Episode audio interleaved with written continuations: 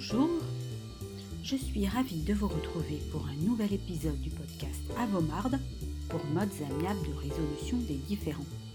Ce podcast a pour ambition de rendre compréhensible par le langage clair les modes de résolution des conflits par un autre procédé que le procès, c'est-à-dire par une résolution de façon amiable.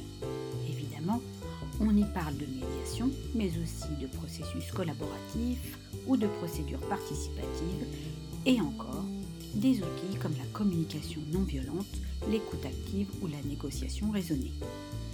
Je suis Sonia Koutchouk, avocat et médiateur, créatrice de ce podcast et d'un certain nombre d'infographies en langage clair cette semaine, je vous propose de parler des risques psychosociaux et de ce que la médiation peut apporter aux entreprises comme aux salariés. Alors vous êtes prêts? C'est parti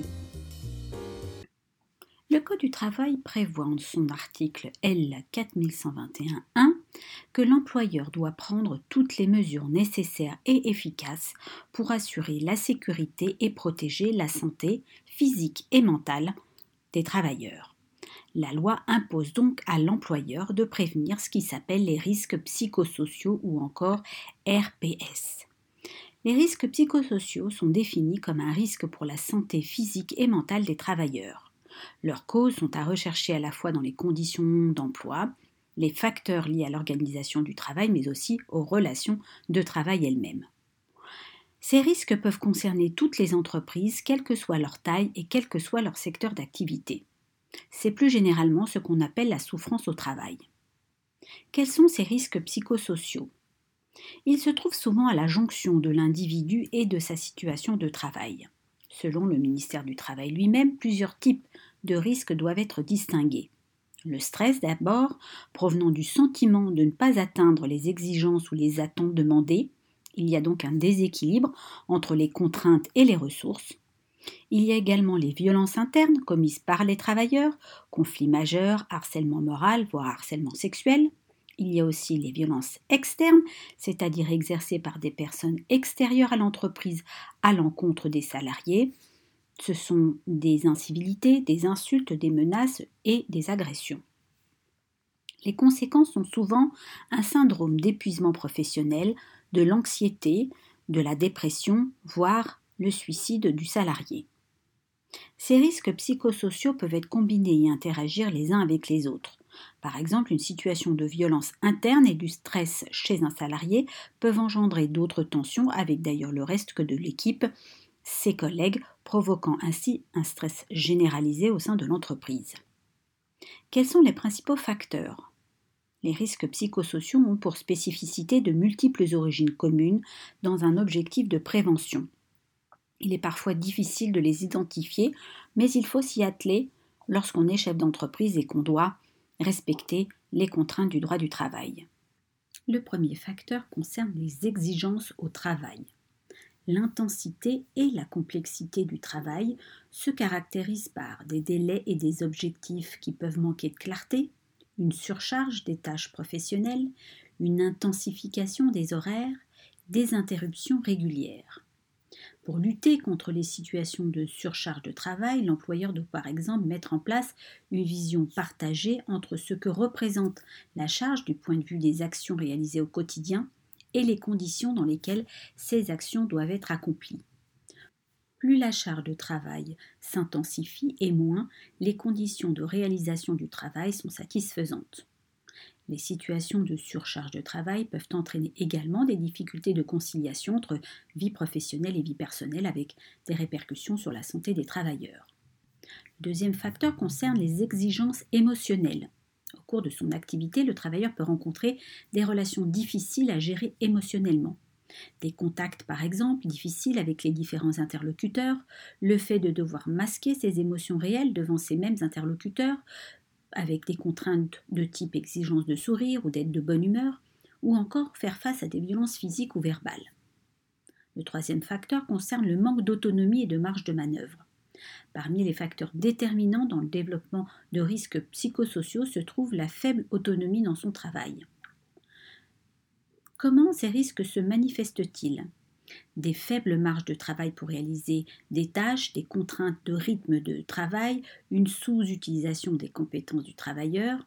Ainsi, l'employeur doit veiller à ne pas non plus laisser le travailleur se débrouiller seul et lui affecter des objectifs clairs. Le quatrième facteur concerne les mauvais rapports sociaux et les relations de travail. Pour prévenir les risques psychosociaux, une bonne qualité des rapports sociaux et de travail est importante. Quelles sont donc les conditions à instaurer? On en compte six selon le ministère du Travail. Une vision claire des tâches à accomplir, une solidarité entre collègues, c'est-à-dire un collectif de travail, des espaces de discussion pour les travailleurs ou encore une animation des instances représentatives du personnel, l'absence de violence physique ou morale au sein de l'entreprise, une reconnaissance du travail effectué, c'est-à-dire de la qualité fournie et des efforts mis en place, et enfin un encadrement de proximité actif pour animer l'équipe, organiser les tâches et gérer les difficultés. Il y a également comme facteur les conflits de valeurs et la qualité dite empêchée. Pour un travailleur, le fait de ne pas pouvoir échanger avec ses collègues ou son encadrement sur les méthodes et les objectifs de son travail est un facteur de risque psychosociaux. Comment prévenir cette situation? Par exemple, différentes circonstances peuvent entrer en jeu. La perte ou l'absence du sens du travail pour un employé, l'impression de faire un travail inutile. Il y a également l'insécurité de la situation de travail, par exemple les changements de tout ordre, précarité d'un contrat, retard dans les versements de salaire, insécurité socio-économique, changement de qualification ou même de métier sans y être préparé, tous ces éléments jouent un rôle dans le développement des risques psychosociaux chez les travailleurs. Les conséquences sont aussi importantes pour les entreprises que pour les salariés. Il y a évidemment des impacts différents, il y a des impacts sur la santé qui vont dépendre de l'intensité et de la durée d'exposition aux facteurs de risque et qui peuvent notamment se traduire par un mal-être, une souffrance au travail et voire des conduites addictives. Une dégradation de la santé physique et mentale peut aussi être associée au RPS, troubles musculo-squelettiques, maladies cardiovasculaires, troubles de santé mentale avec des épisodes dépressifs, des troubles anxieux, un état de stress post-traumatique, voire des tendances suicidaires.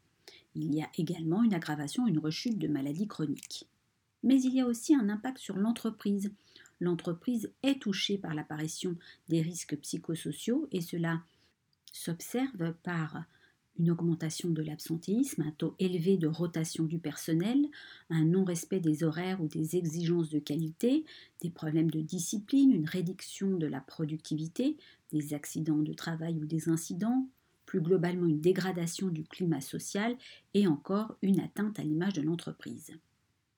Pourtant, prévenir les risques psychosociaux est une démarche accessible. Les solutions se trouvent évidemment dans l'organisation et le management de l'entreprise, mais il est aussi possible de recourir à différentes méthodes comme le recueil d'informations, entretien individuel ou collectif, questionnaire, observation de l'activité et analyse des documents toutes ces démarches pour améliorer les conditions de travail et le bien-être des salariés a évidemment un effet positif. Elle favorise l'implication des équipes, renforce la cohésion et l'amélioration de la performance. La médiation peut être proposée en amont d'une judiciarisation d'un conflit et se réaliser avec l'accord des personnes concernées. Il faut distinguer trois types d'intervention. La prévention primaire qui agit en amont de la maladie, la prévention secondaire qui agit à un stade précoce de son évolution, et la prévention tertiaire qui agit sur les complications et les risques dits de récidive. Tout d'abord, la médiation préventive a toute sa place dans la prévention primaire des risques psychosociaux lorsque l'entreprise anticipe des difficultés dans la mise en place d'un projet de type restructuration, plan de sauvegarde de l'emploi ou changement de process. La médiation permet de faciliter le dialogue, d'instaurer l'écoute de part et d'autre dans un espace de communication sécurisé. Les échanges sont régulés en amont, les tensions sont exprimées avant qu'elles ne dégénèrent en conflit. La médiation contribue alors à ce qui s'appelle la conduite du projet dans des circonstances favorables en s'inscrivant dans un axe d'amélioration des conditions de travail. Elle permet aussi l'identification des situations à risque et leur prise en charge en amont. Une mission de médiation préventive peut être envisagée dans le cadre d'un conflit collectif du travail pour des échanges régulés entre partenaires sociaux et direction. Cette médiation permet une réflexion à la mise en place d'un dialogue social constructif dans un esprit d'écoute mutuelle et de respect. La médiation curative ou régulative par rapport à la prévention secondaire se déroule quand il y a un conflit détecté, soit par des tensions relationnelles, soit par la rupture d'une communication entre les parties, voire un affrontement entre celles-ci. On peut alors parler de blocage entre associés, actionnaires, associés, dirigeants, ou entre dirigeants et managers, voire entre managers et cadres ou employés. Cette médiation curative a pour but principal de traiter le conflit, de rétablir la communication entre les parties. Et quand une situation de travail comporte des tensions relationnelles, alors cette dernière peut proposer une médiation. La proposition de médiation représente déjà une action en soi à l'égard des collaborateurs puisqu'elle apporte de la reconnaissance aux personnes qui se sont manifestées. La médiation engagée donne aussi l'opportunité d'exprimer les points de vue de chacun, les attentes, les émotions, notamment l'expression des peurs dans un cadre confidentiel sans avoir à afficher un rôle, et ce avant de s'accorder sur une solution acceptable pour tous. Les personnes en situation de tension peuvent être acteurs de solutions permettant ainsi d'éviter un conflit ouvert et un effet de contagion au sein de l'entreprise. Le dernier espace de médiation, c'est la médiation curative par rapport à une prévention dite tertiaire. La logique de médiation curative s'inscrit dans la recherche d'un rétablissement pérenne des échanges entre les collaborateurs et plus particulièrement une médiation des mots sur la souffrance ressentie, ce qui induit souvent un processus de réparation. En conclusion sur ce point, on comprend bien que l'employeur peut choisir la médiation pour satisfaire aux obligations légales en matière de santé au travail.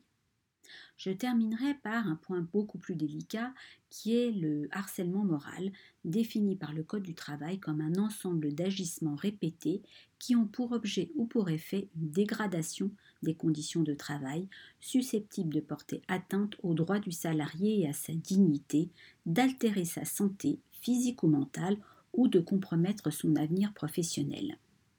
Au plan réglementaire, le recours à la médiation du travail est proposé comme outil dans le cas du harcèlement moral.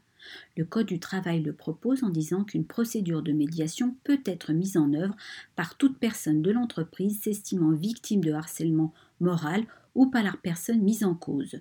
Le choix du médiateur fait l'objet d'un accord entre les parties. Lorsque la conciliation échoue, le médiateur informe les parties des éventuelles sanctions encourues et des garanties procédurales prévues en faveur de la victime. Cet article de loi cite au même niveau la médiation et la conciliation qui sont pourtant de nature différente. Il n'en reste pas moins que ce sont des alternatives au procès qui permettent en amont d'essayer de rétablir le dialogue et de trouver une solution satisfaisante pour les deux parties. Il est également important de rappeler que la loi Macron du 6 août 2015 et son décret d'application du 20 mai 2016 ont étendu le champ d'application de la médiation à l'ensemble des conflits du travail. L'article R 1471-1 précise ainsi les dispositions du livre 5 du Code de procédure civile sont applicables aux différends qui s'élèvent à l'occasion d'un contrat de travail. La médiation est donc préconisée dans les situations où le harcèlement n'est pas démontré suite à une enquête interne. La victime présumée a pris du recul au travers d'échanges avec le service des DRH, des représentants du CSE, des partenaires sociaux, et revient sur sa perception de harcèlement. Il doit être appelé également que le médiateur peut être amené à interrompre une médiation s'il juge qu'une personne en état de souffrance n'est pas à même de co-construire une solution qui convienne aux deux parties. En conclusion, le recours à la médiation semble un outil précieux en prévention des risques psychosociaux. La médiation préventive a toute sa place dans le niveau primaire de prévention au titre de l'anticipation des tensions et des facteurs de risque. Le recours à la médiation curative peut s'effectuer dans le cadre de la prévention secondaire ou encore dans le traitement de certaines situations de harcèlement moral. Cela permet de faire face à une situation dite connue. La médiation curative peut être sollicitée dans le cadre de prévention tertiaire des risques psychosociaux au titre de la recherche de réparation et d'une meilleure compréhension de ce qui s'est passé. La médiation peut donc être mise en place à n'importe quel moment et elle a cet intérêt majeur qu'elle est confidentielle. Il faut simplement prévoir en amont les modalités de désignation de ce médiateur ou qu'il soit défini son intervention avec les partenaires sociaux. Si vous voulez en savoir plus, vous pouvez vous rendre sur le site du ministère du Travail, de l'Emploi et de l'Insertion avec sa page spécifique sur les risques psychosociaux qui répertorie les différents facteurs et vous pouvez également avoir accès à une étude coordonnée par la DARES qui été publiée en 2016 sur les conditions de travail et de la santé des travailleurs. Vous pouvez également utilement regarder la page de l'INRS qui est également un site sur lequel j'ai pioché différents éléments pour réaliser ce podcast. Voilà, cet épisode est maintenant terminé. Je vous invite à regarder ma page LinkedIn Instagram ou encore Twitter pour retrouver les différents épisodes de ce podcast qui est en ligne sur toutes les plateformes, dont Apple Podcast et PodCloud. N'hésitez pas également à me faire des commentaires et surtout à me mettre des étoiles pour permettre une meilleure diffusion de ce podcast auprès des gens qui sont intéressés par les modes amiables et le langage clair. Merci à bientôt